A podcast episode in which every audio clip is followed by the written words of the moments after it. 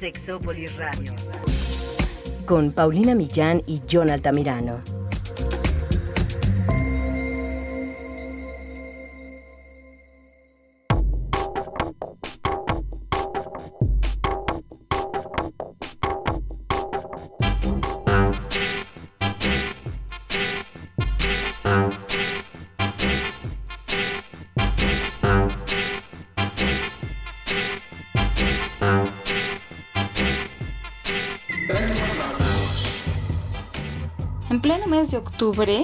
Y de Halloween, a algunos días de celebrarlo, vamos a hablar de cuáles son esos monstruos que se comen el amor, cuáles son esos vampiros que nos chupan la alegría en materia de las relaciones de pareja, cómo identificar esas relaciones y a esas personas porque no es agradable y pueden de verdad terminar convirtiéndonos en zombies. De eso y más vamos a hablar el día de hoy. Quédense, esto es Sexópolis, se va a poner muy bueno.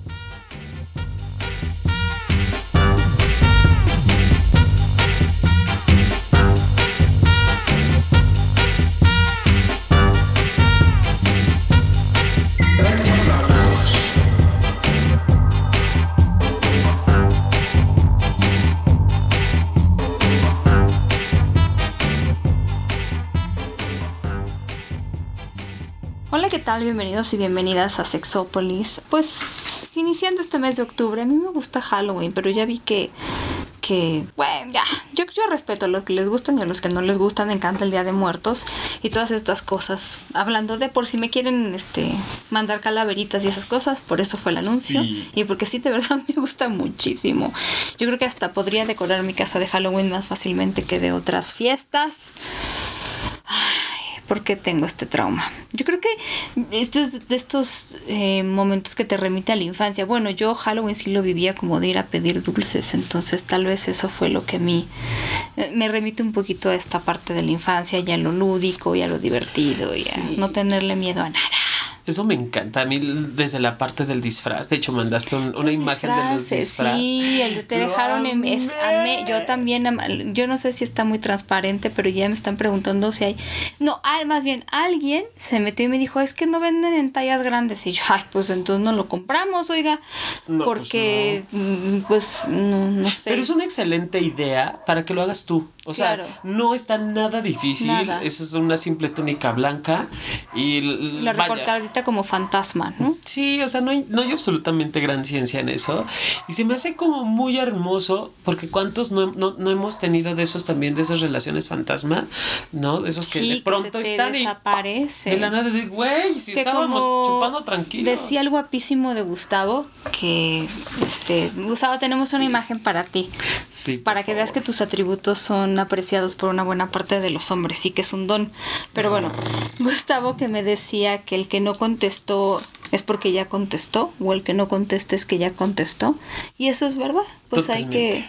Pero a ver, más allá de eso, yo hoy de repente saben que ustedes que hablamos de relaciones de pareja y hoy les hicimos un compendio muy grande de si vamos a hablar, es como una segunda parte al programa de parejas tóxicas, claro, sin la luz brillante de una de nuestras psicólogas favoritas, Laura Pires, Mi vida. eh, también a José Antonio le mandamos un gran beso, pero es que fue increíble estar eh, en ese programa y escucharles sí. porque de verdad a veces yo lo llamo como esos juegos que juega la gente, ah, que yo hago esto y entonces lo hago porque espero este resultado.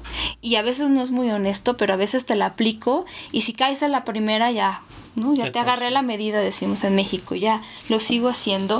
Y aunque en los últimos años he hablado más de la violencia en todos los tipos, porque van a ver que algunas de estas cosas pues, son una forma de violencia, hoy en día se habla mucho más de relaciones tóxicas, personas tóxicas, parejas tóxicas, y me gusta mucho ese término también, porque es una man- es como si yo te dijera, a ver, si comes esto te vas a intoxicar porque está echado a perder o esta agua tiene un compuesto químico radioactivo y te intoxica. O sea, no te la tomas, ¿sabes?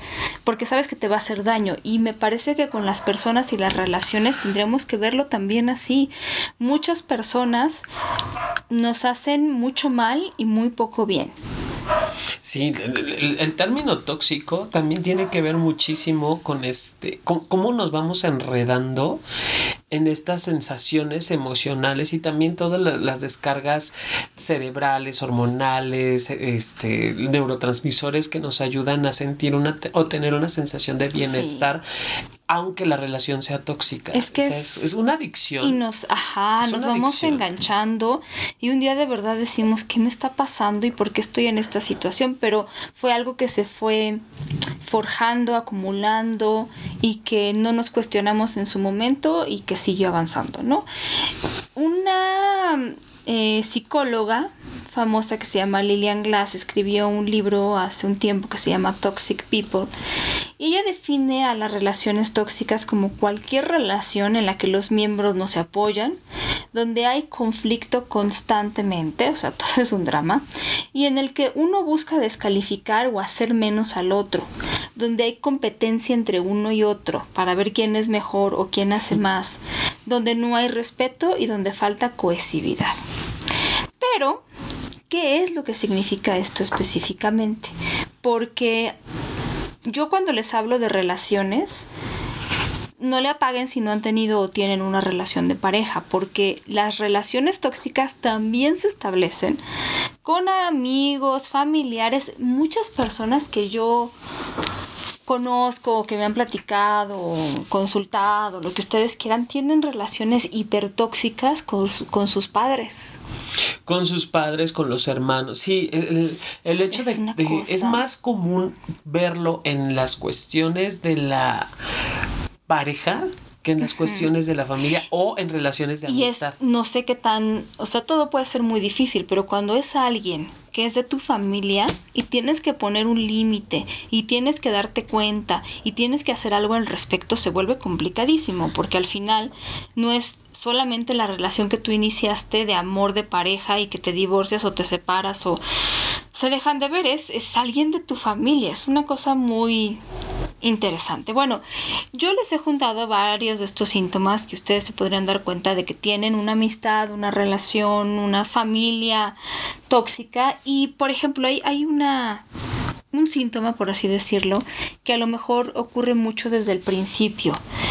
Generalmente estas relaciones empiezan bien, pero muy pronto se dan situaciones de tensión, de conflictos. Por ahí alguna vez yo leía, pero temo repetirlo porque no recuerdo bien la cita, pero que los conflictos que tú ibas a tener con una persona se te iban a aparecer por lo menos en los primeros dos meses. Seguro. Que a lo mejor en ese momento lo pasaste y dijiste, bueno, fue un. se le, se le chispoteó. o fue una cosa de un momento, pero generalmente salen en los primeros dos meses si no es que antes. Y esos problemas a lo mejor van a aparecer tantito, van a asomar su cabeza, pero conforme pasa el tiempo, queda claro que esos problemas se van a ir haciendo mucho más grandes y mucho más complicados también, en medida en que nosotros nos vayamos sintiendo más cómodos y cómodas en la relación, porque al principio pues uno quiere presentar su mejor cara. Pero cuando uno ya empieza a agarrar confianza y a veces empiezan estas relaciones tipo codependientes, violentas y demás, bueno, pues este, ya estamos como con, no sé si decir, como con más libertad de mostrar todavía más ese lado oscuro que todos tenemos, pero que algunos de verdad viven con él. Y cuando hablamos de todo esto, ni siquiera, yo no les voy a mencionar y digo, en mi lista no hay ninguno que diga te pega. Digo, eso yo esperaría que si alguien lo está viviendo, pues que ya no corra, ¿no? Pero no, no tiene que ver con esa violencia, ni con insultos, ni nada. Son cosas que te voy a decir cómo lo definiría yo. Nos hacen sentir muy mal. A veces no sabemos por qué, pero nos desajustan. Y a veces como no sabemos por qué, no sabemos si estamos bien o si estamos mal, o si es normal o, no es normal lo que estamos viviendo, si le pasa a los demás o no, y entonces simplemente vivimos con esa sensación constante de algo me está haciendo daño. Y que justamente, Pau, eso es lo que hace totalmente imperceptible el concepto de violencia. Por eso es, por eso es tóxico y no hablamos propiamente, quiero entrecomillar porque sí es violencia, pero no hablamos propiamente de violencia porque es tan sutil, porque además muchas veces está tan encubierto, tan, tan Hasta mágico. que alguien que sí le sabe llega y te dice, oye, es que eso no, y tú dices, exacto. "Anda, pues. Es, sí, tiene que haber un externo, porque es, es el que nos va a hacer ver precisamente que esto que te hace dudar, porque sí, es una, una duda constante hasta de mi, pre- de no, mi y persona, de mi obviamente te vas a yo estoy mal o yo exagero, cosas así. Sí, porque tan, eh, eh, además está tan encubierto con esta parte del, de un amor que sí es real también. Por O sea, sí hay un amor, eh, digo, los que estamos... Atracción. Eh, Claro, atracción, tensión sexual, amor, eh, paz. eh, hay muchísimas cosas que sí forman parte de la relación y que sí existe. O sea, aunque eh, la amiga o la mejor amiga me haga ver de, a ver amiga, date cuenta que... Bla, bla, Es que bla". sería muchísimo más fácil si en la relación nada funcionara, porque entonces irte sería como de, ay, nada funciona, me voy. Claro. Pero cuando hay cosas que sí funcionan, como tú hace rato me decías, la sexualidad, que tú ves Sí. en muchas parejas tóxicas que van a terapia contigo, que la sexualidad es explosiva, maravillosa, Sí. pero en- en plan sexy, no En sé. pl- sí, en plan placentero. De verdad, es que el, el sexo es muy primitivo, extremadamente primitivo. Es parte del- de, las bases que tenemos los seres humanos. Y además lo, lo- lo menciona Freud muy, muy, muy lindo, ¿no? Es la presencia de la vida y la muerte, el tener sexo. Así de primitivo es. Entonces, cuando estamos vinculados en una relación de este tipo, en una relación tóxica, sale y surge toda esta parte animal, toda esta parte básica del ser humano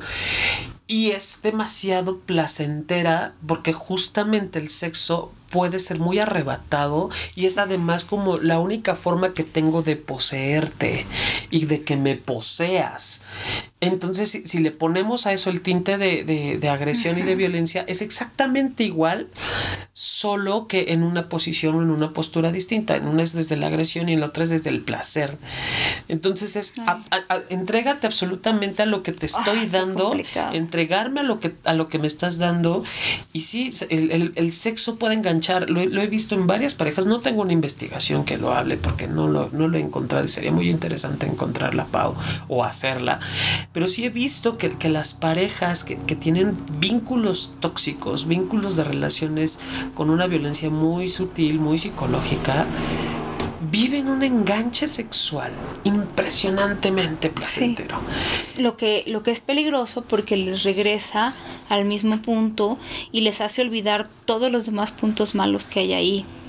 Que claro, en una relación tóxica llega un momento, y ese podría ser fácilmente uno de los síntomas principales, en el que estás constantemente en una sensación negativa. Los momentos negativos son más importantes que los placenteros.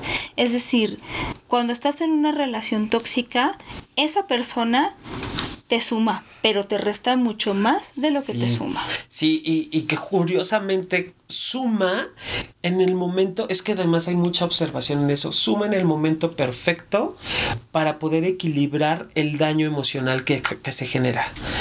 ¿En qué, ¿En qué sentido? Por ejemplo, te digo o te castigo con, con no verte, con no estar contigo, con me voy a ir de tu lado, ya no voy a estar aquí. Acto seguido, hay algún mensaje que sé que te puede tranquilizar Claro. te mando una rosa, te, te, te mando una canción de YouTube, ¿no? Por el WhatsApp, por ejemplo, en alguna red social, te dejo algún detalle o algún mensaje Que con alguien sé porque te cercano. conozco que va a tener el efecto deseado. Exacto. Entonces, obviamente, está como muy encubierto. Eso es lo que en, en otras palabras también se le llama doble mensaje o mensaje en doble vía. Por un lado te agredo y por el otro te, te, te- este aftercare, ¿no? Este, este apapacho Sí, claro. posterior que sé que llega. Y obviamente también es, eso descontextualiza a la persona que vive esta, esta, esta agresividad pasiva, descontextualiza porque dice, a ver, güey, primero me, me madreas, me das la cachetada con guante blanco y, Y luego me llegas con una cama de rosas. Claro. No entiendo. Fíjate, y ahorita que estabas diciendo esto y antes de que se me olvide, no solo pasa en parejas y en amigos y en familiares, también pasa en ligues. Hay As- personas que esa es su manera de ligar.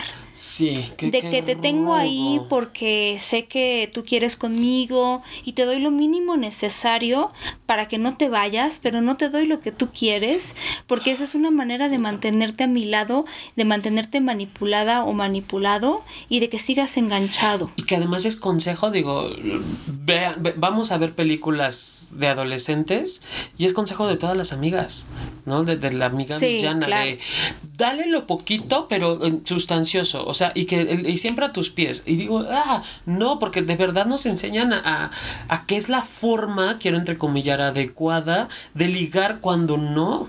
No, y alguien que está esperando que me, o sea, que me digan que me ama, que me diga que si quiere estar conmigo, que me diga hasta qué somos, que bueno, no necesariamente dos personas tienen que ser algo como en una etiqueta, pero por lo menos hablar al respecto no está mal.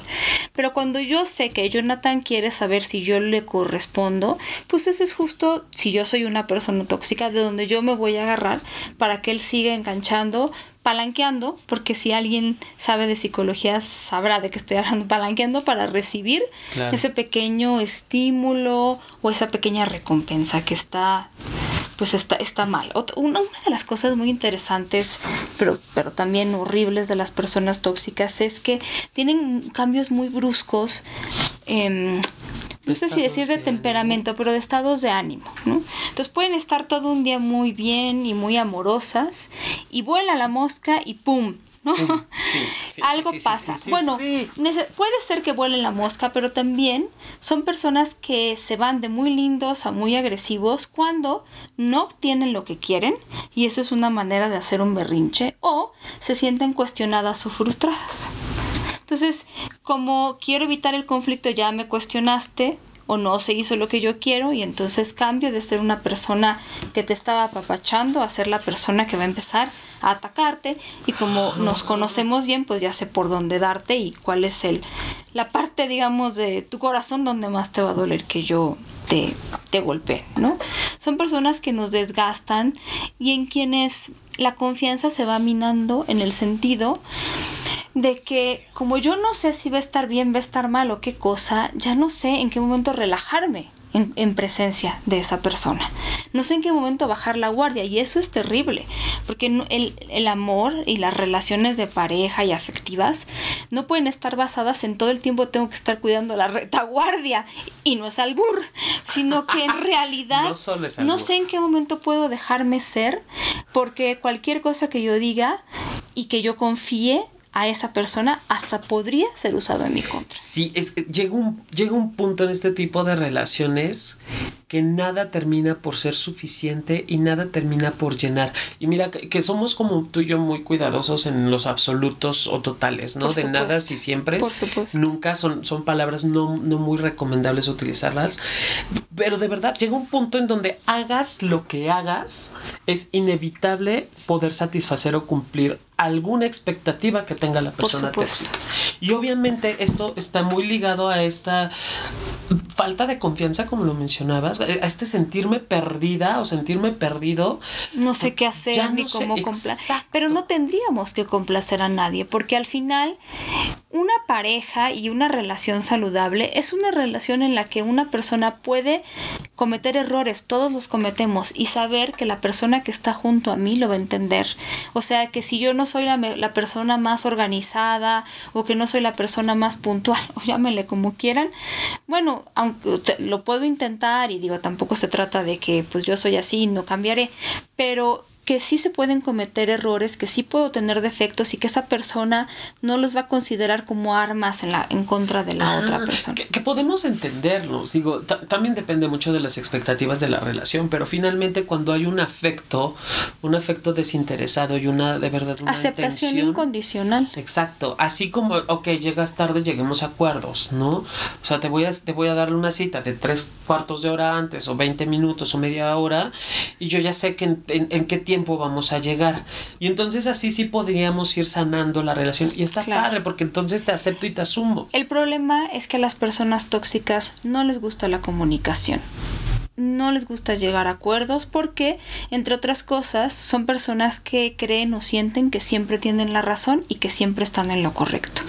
Entonces, poder llegar a acuerdos significa que yo ponga mis preocupaciones sobre la mesa, que escuche lo que tú tienes que decir, que tome conciencia y que, y que hagamos algo al respecto. Pero eso para muchas personas tóxicas es verdaderamente imposible. Ahora, ojo, todo lo que estamos diciendo, por obvias razones, genera en esas relaciones una atmósfera muy hostil.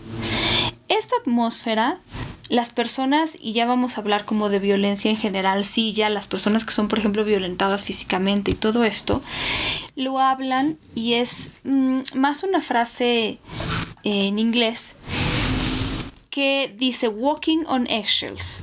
¿Esto qué significa o cómo se traduce? Es caminar. Imagínense que ustedes están, eh, van a salir de una habitación y el pasillo por el que tienen que pasar está lleno de cascarones de huevo y la consigna es que no rompas ninguno. O sea, vas a pisar con la punta del dedo gordo del pie, te vas a quitar los zapatos y hacer lo posible por no pisar ni mover ningún cascarón.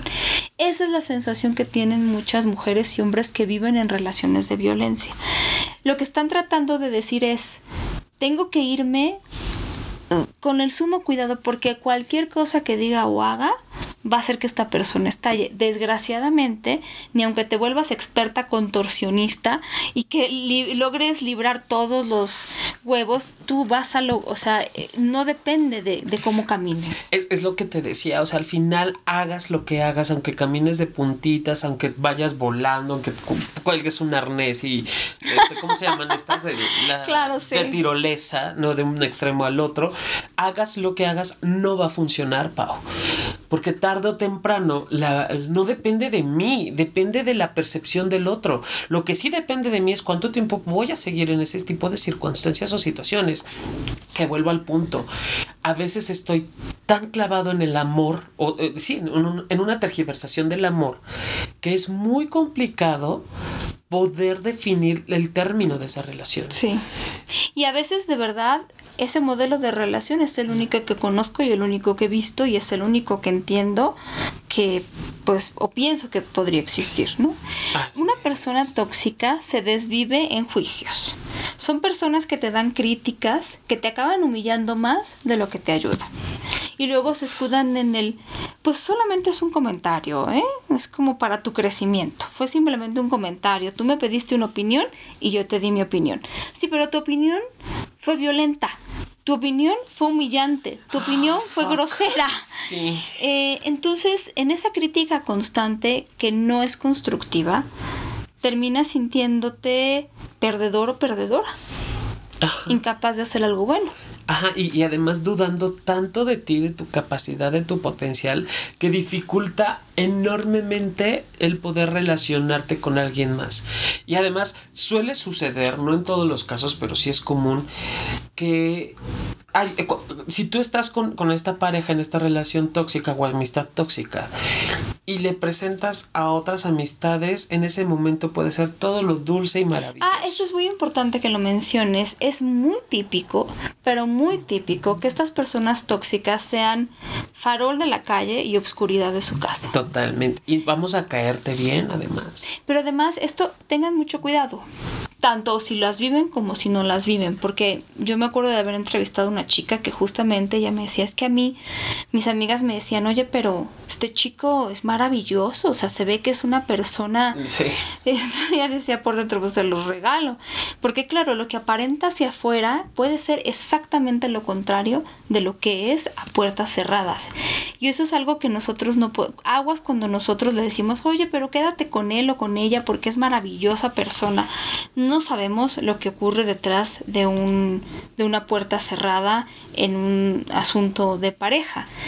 En realidad, eh, pero, fíjate, y regresando a esta parte de los comentarios negativos, de repente también son personas que eh, la, devuelven. O sea, si yo te digo, bueno, pero yo te hice un comentario, pero ¿sabes qué? Ya no te vuelvo a hacer ningún comentario porque tú no sabes eh, recibir los comentarios. Entonces ya, ya te la regresé a ti y ya en lugar de que yo validar que tú te sentiste humillado o descalificado con mi comentario, yo estoy diciéndote que es tu problema porque tú no sabes eh, Sí, claro, aceptar. el culpable eres tú. Entonces em, em, aparece todo esto de los chantajes. Por supuesto. O sea, todo lo que hago por ti, porque además si hacen muchas cosas las personas violentas Sí. o, o- o las personas tóxicas, todo lo que hago por ti no lo valoras, entonces ya no te lo voy a dar.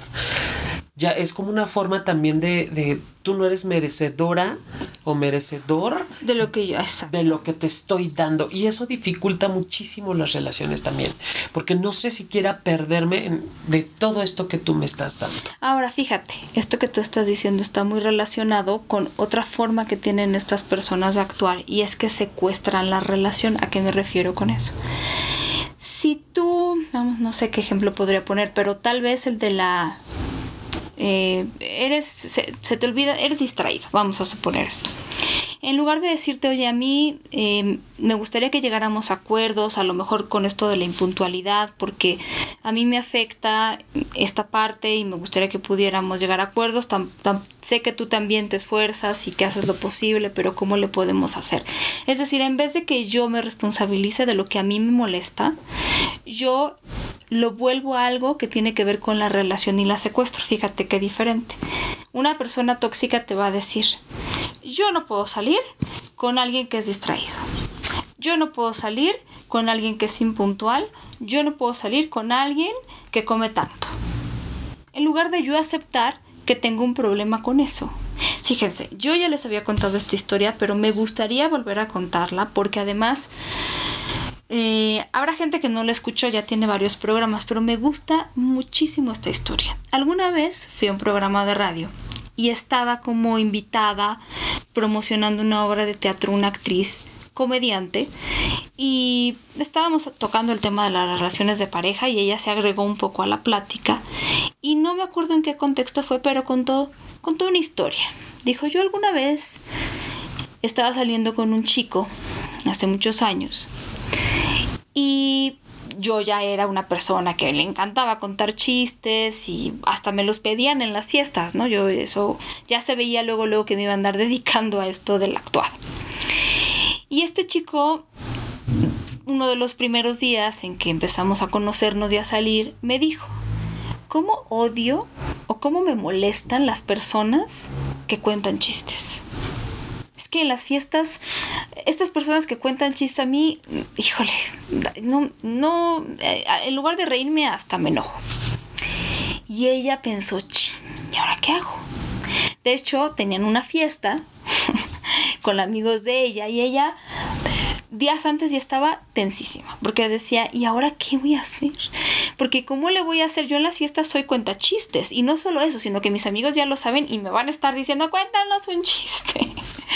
Y entonces estaba yo nerviosa y su- entonces es, llegó ese día, fuimos a la fiesta y yo estaba tensa, estaba buscando evitar a mis amigos y él se dio cuenta. Y al final de la fiesta le dijo, oye, te noté tensa, te noté lejana, te noté... ¿Hay, hay algo mal? O sea, ¿todo, ¿todo está bien? ¿O algo que no sepa? O... Y ella ya no pudo más y le dijo, mira, la cosa es la siguiente. Tú me dijiste que, pues que no, no te gustan las personas que cuentan chistes y yo, pues yo soy de las que cuento chistes en las fiestas y mis amigos me, pi- me piden y, y pues eso a ti no te gusta. Entonces él volteó y le dijo, sí, yo te dije eso y es verdad, pero ese es mi problema, no el tuyo. Y entonces ella, bueno, para no hacerles el cuento largo, lleva creo que 40 años casado con él. Ca- casada con él. Pero, pero se requiere de mucha inteligencia emocional para decir, sí, pero ese es mi problema. Si tú quieres contar chistes, cuéntalos. Yo resuelvo mi problema. Porque otra cosa que pasa en las relaciones tóxicas es que uno se traiciona. Es decir, compromete los las propias opiniones y valores para no generar olas, para no hacer enojar a la otra persona. Entonces ya no le cuento esto porque luego me se enoja, ya no le digo esto porque me critica, ya le miento en esto porque eh, si le digo la verdad se va a enojar y me va a criticar y, y- me va a descalificar. Yo ya no hago... Y entonces, lentamente, te conviertes en una persona que no eres. y entonces no me caen muy bien sus amigos, pero me tengo que estar ahí todo el tiempo porque además aparentar que me caen. Y terminan viviendo una vida que nunca se imaginaron y alejados de las personas y de las cosas que les gustaba hacer antes. Por favor, si estamos en ese punto, Pau Millán, si tú ya estás en el punto de dejo de ser para ser con el otro, ya no estamos siendo nosotros. Voy, más despacito. Si yo tengo que dejar de ser quien soy para estar con alguien, para que ese alguien esté conmigo, se va a perder absolutamente todo, porque entonces ya no, ya no hay esta espontaneidad como, como pareja, ya, ya pierdo mi esencia, pierdo lo que llamamos mi luz. Y entonces, obviamente, a partir de allí entramos en un conflicto indescriptible. Ahí es donde se vuelven vampiros chupa alegría. Exacto, o monstruos como Yo de repente veo, y he conocido desgraciadamente a muchas personas y son como una masa de negatividad y crítica horrible. Y uno llega así tan, tan, tan, tan y te, te matan la luz, o sea, te chupan la alegría. Hay una, hay un cuento ahora que, lo mencionaste, que, que, se llama Los monstruos come amor, precisamente. El autor es Iberia González. Si pueden, si alguien lo consigue, por favor. aquí hay uno que lo quiere, por favor. Está padre.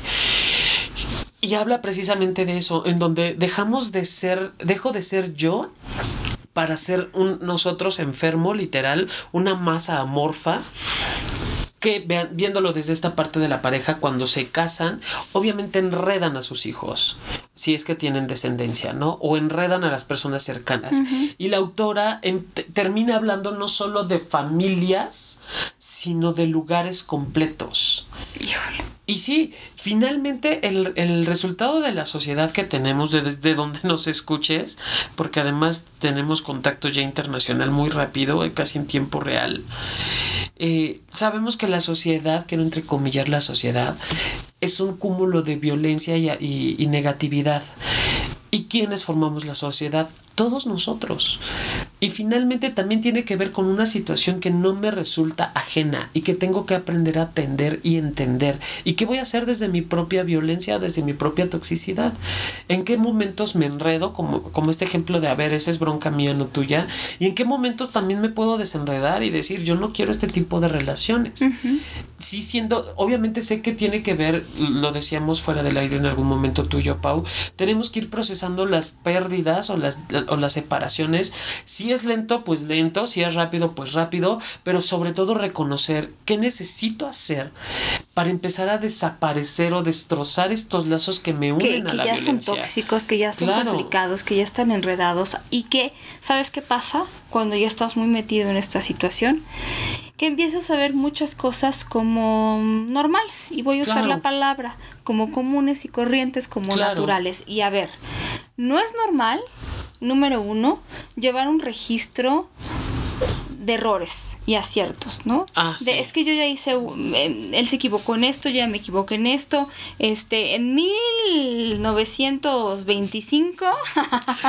o también, o sumarle también a eso de como tú hiciste, entonces yo hago. Exactamente. No, no se trata de... No son carreritas. No son carreritas, sí. Esta es una forma de toxicidad absolutamente elevada no es normal, común o aceptable que sustituyamos la comunicación asertiva por mensajes pasivo-agresivos, como hacer berrinche, ¿no? Como ahora eh, él tuvo algo que hacer y yo quería estar con él y él tuvo que ir a trabajar, ahora yo no quiero estar con él. Ahora yo le digo que yo no puedo. Y ahora hago mi berrinche. O ahora me pongo densa en algo. No, no sé si me explico, pero son estos mensajes como de venganza, de pasivo agresivo. Entonces, como tú te fuiste a una fiesta a la que yo no estaba invitado ahora, ¿sabes? Voy a hacer algo que ya sé que te enoja. Eso no es normal. No es normal mm, que una persona te, ¿cómo decir? Te chantaje con me voy, me llevo a los hijos, terminamos hasta aquí constantemente. Cuando ya se vuelve constante, ya se vuelve una amenaza, ya es más bien una forma de manipulación. Si no haces lo que yo digo, terminamos. Si no haces lo que yo digo, me divorcio y me llevo a los hijos. Si no haces lo que yo digo, eh, como trabajamos juntos y Eso es chantaje, eso es manipulación y eso genera un ambiente hostil y muy violento. Que justo, ah, fíjate, estás tocando esta parte de los hijos. Ese tema de me llevo a los hijos o bla, bla, bla, bla, bla, lo que sea o como sea. Imagínate, te, te lo voy a plantear así, para que te des una idea de lo que está pasando quienes han tenido la desgracia de estar en una situación de guerra o ya no vayamos a una guerra, a una segunda guerra mundial. Una pelea de riña en, en, la calle, literal, donde la navaja y demás. Imagínate que estás tu pareja y tú, que son los bandos contrarios, uno contra el otro, y tus hijos son tu escudo protector y son tu arma blanca a ese nivel, en ese nivel ponemos a los hijos. Entonces, allí sí me toca abogar porque además nos creemos que lo hacemos por el bien de ellos, el quedarnos juntos. Y allí sí me toca abogar por los niños. Lo mejor que puedes hacer por tus hijos es me separo de ti me separo de ti porque nos podemos lastimar y nos vamos a lastimar muy fuerte y no, no digo, nosotros somos adultos, Pau. no hay peor cosa que estar en medio de la guerra, te van a tocar de un lado o del otro los balazos. exacto, y mientras estás defendiendo a papá, te está apuñalando tu mamá. Así de rudo es esto. Aunque la intención sea muy buena de es que tenemos que protegerlos y cuidarlos, no los estás cuidando ni los estás protegiendo. Estás hiriendo. Porque son tu escudo, son tu trinchera y son tu arma blanca. O tu arma roja o tu arma la que quieras. Es tu forma de defenderte. Y obviamente es, es generar demasiado dolor a las personas. Sí, otra cosa que no es normal son los celos posesivos de los cuales yo no me estoy responsabilizando. Este asunto de los celos, y ya hemos hablado, bueno, yo mucho, porque es un tema que, mmm, bueno, conozco, no sé si me gusta decir me gusta, bueno, sí me interesa, por decirlo así. Pero los celos pueden aparecer en cualquier momento de la vida, uno se puede sentir inseguro o insegura. Lo que ya no está bien es que yo sea una persona que a través de mis celos manipule, violente, busque controlar y no me responsabilice. Que yo crea que tú tienes que hacer todo lo posible y más allá para que yo me sienta bien, para que a mí se me quiten los celos, porque además es una pérdida de tiempo, eso no ocurre. Tampoco es normal y común hacer enojar a una persona o violentar a una persona y entonces tratarlo de arreglar comprando cosas. Y déjenme también decírselos con sexo. Yo sé que el sexo de reconciliación puede ser muy pasional y ya Jonathan nos hablaba de eso, pero...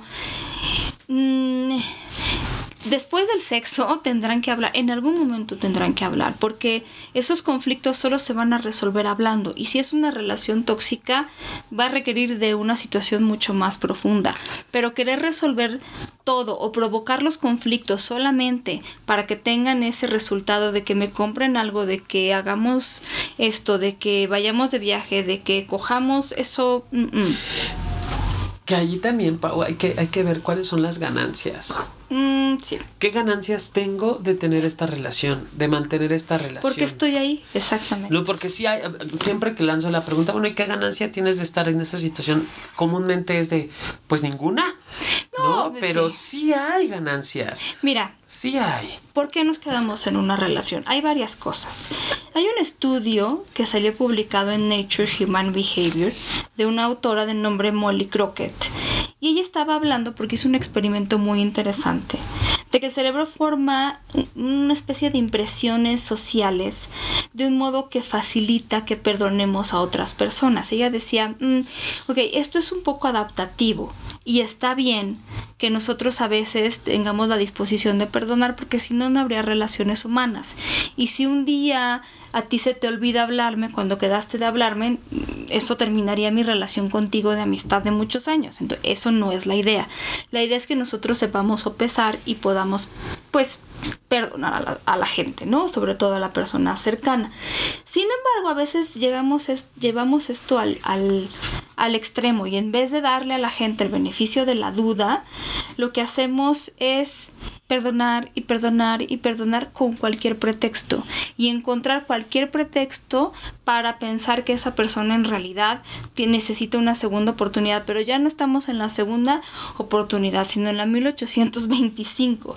Si hay una predisposición humana, de acuerdo a este experimento que me pareció interesante, a dar el beneficio de la duda. No les voy a platicar del experimento, pero bueno, por ahí está el estudio. Nos ayuda a mantener las relaciones sociales, pero también eso puede ser algo que, digamos, vaya en contra y que nos esté poniendo en una situación terrible. Samantha Joel, de la Universidad de Utah, eh, se dedicó también a analizar algunas de las razones por las cuales se quedan las personas en estas relaciones. Alguien, por ejemplo, esta pregunta que tú les haces, la respuesta es, ya le invertí demasiado a esta relación. A veces es literal un tanto económico, como ya compramos una casa, pero sobre todo en cuestión del tiempo, porque como estamos acostumbrados y acostumbradas a ver una relación que se termina como un fracaso, la gente no quiere tener ese fracaso.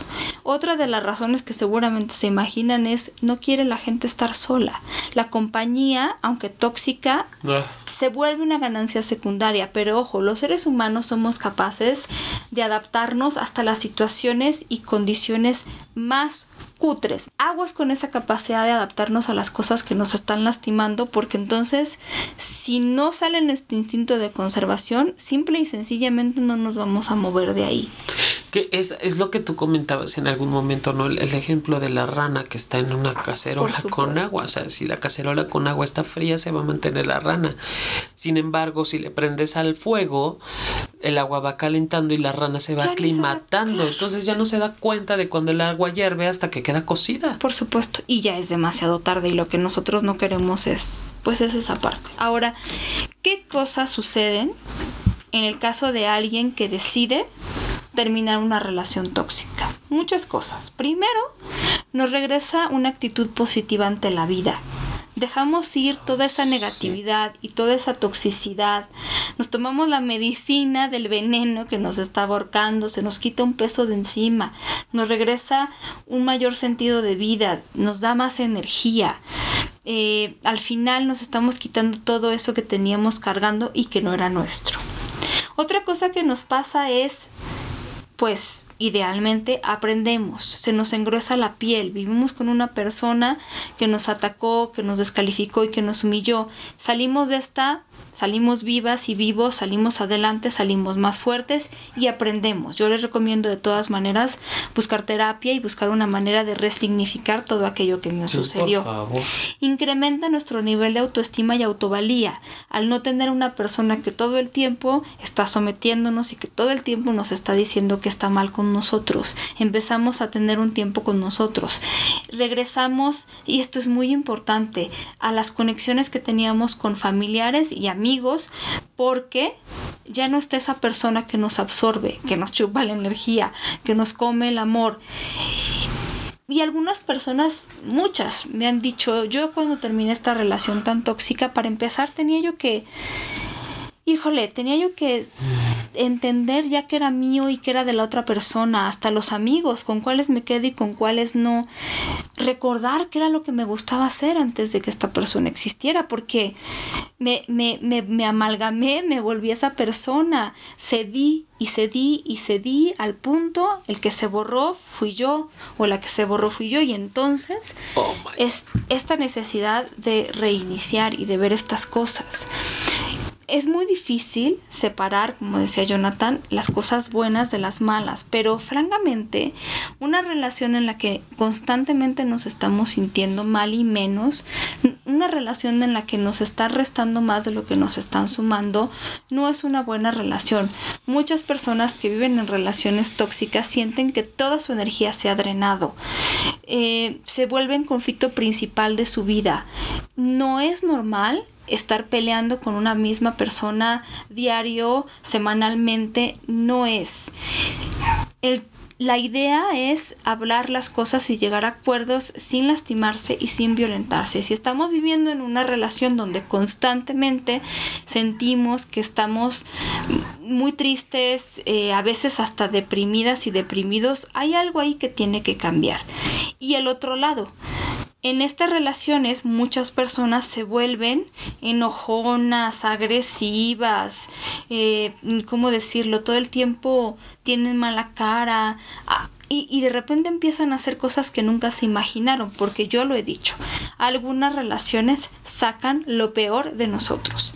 Cuando ya estamos siendo nuestra peor versión, eso es exactamente lo opuesto de una relación de pareja en donde lo que esperamos es salir adelante y crecer. Es que sí, todo esto que mencionas, Pau, de cómo me tengo que ir reconquistando, que nos sirva aún estando dentro de la relación. Si yo sé, si algo me vibra de lo que acabas de mencionar, estando dentro de una relación, que perdí amistades, que me hace falta libertad, que me hace falta ser yo, que me siento atorada, atorado.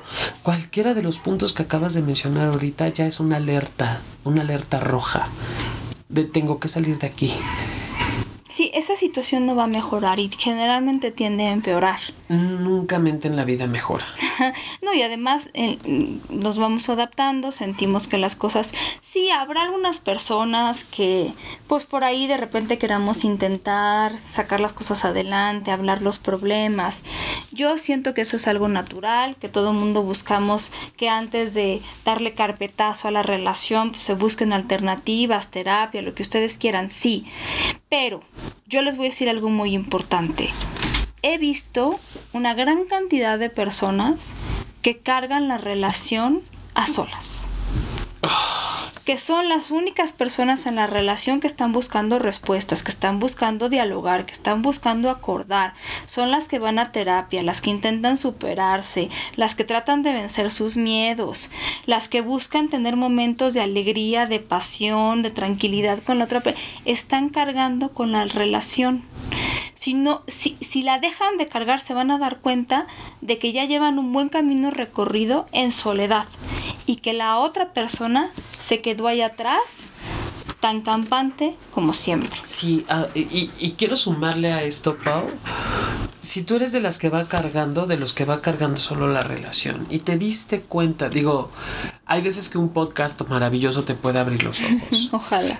Hay veces que una revista del corazón, literal la que quieras, te abre los ojos. Hay veces que un programa de televisión, hasta el más absurdo, es el que te abre los ojos. Algo que conecta cuando tú te des cuenta o cuando conectes o algo te vibre, en ese momento busca qué hacer. Si ya te diste cuenta que llevas tantos años cargando o te diste cuenta apenas de que estás en este tipo de relaciones, ya busca qué hacer. Y buscar qué hacer no significa terminar la relación en ese momento, porque es un proceso. Sí. Que el ideal sí es de a la goma, yo hago aquí mi vida, nos vemos, bye. Ese es el ideal, sí, pero no, no siempre es tan se fácil. consigue. Exactamente. Y además algo que a mí me digo, no he leído tantos estudios al respecto, pero hablando de quién carga y quién no, yo de repente veo muchas personas tóxicas, tanto en relaciones de pareja y, y no, que no lo, a ver, que no les pesa tanto la vida. Es decir, son personas que con la misma facilidad llegan a insultarte que a halagarte. Si se pelean, si te violentan, no, vamos, no hace mayor aboyo, o sea, no, no tiene, no hace mayor cambio en su vida, no están tristeando siete días, pero las personas a las que afectan sí. Las personas tóxicas no están en, en, esa, en ese mismo dolor que a ti te hace querer salir adelante o descubrir respuestas. Muchas personas tóxicas hoy te insultan y ya al rato están como si nada.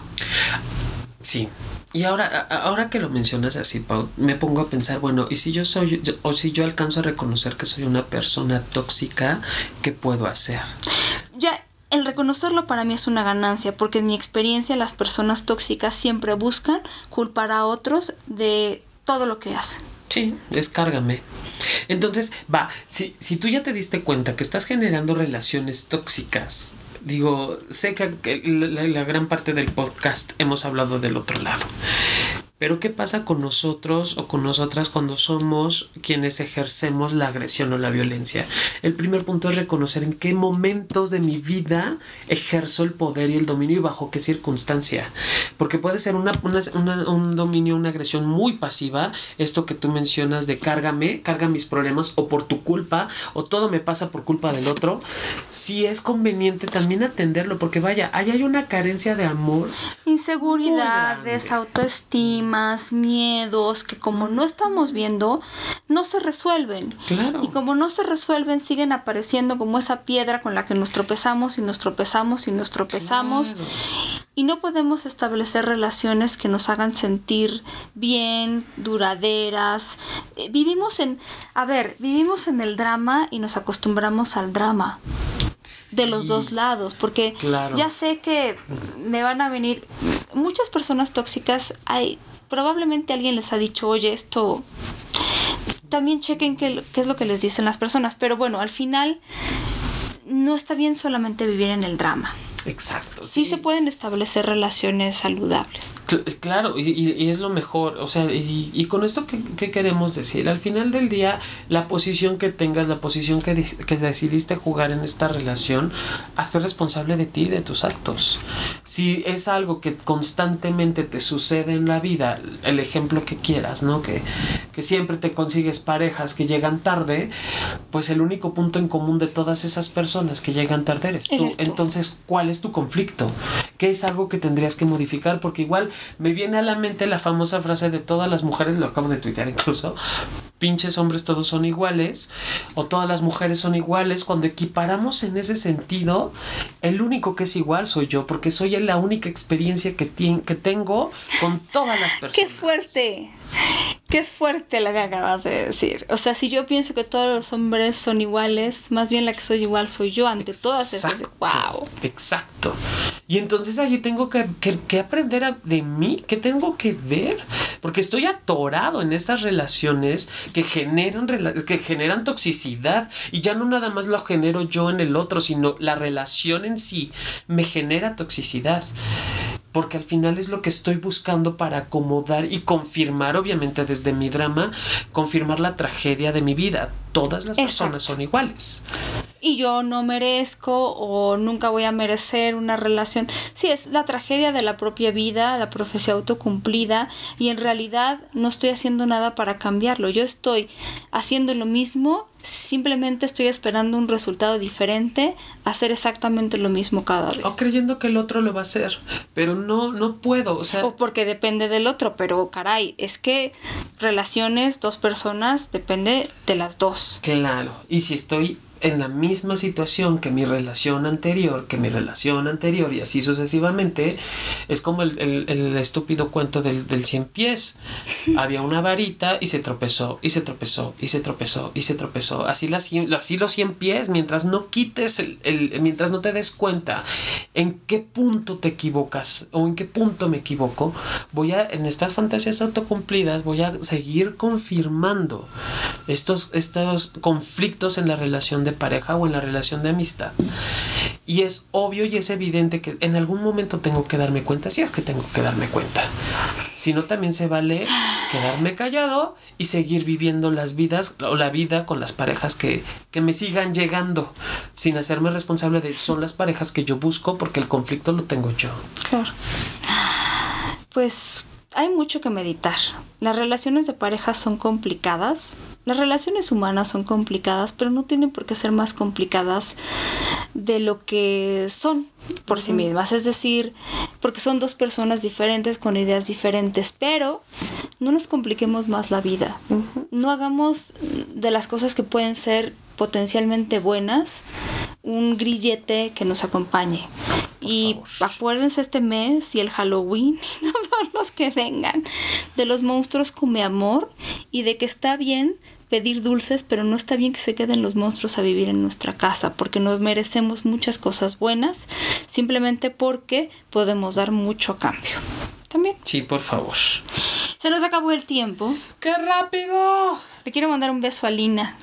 Eh, que la vi este fin de semana. Y a todas las personas que nos escriben en Twitter. Hoy no traje mi lista, pero se las debo y, se las debo en serio porque les mandamos muchísimos besos. Gracias por escucharnos, gracias por la paciencia.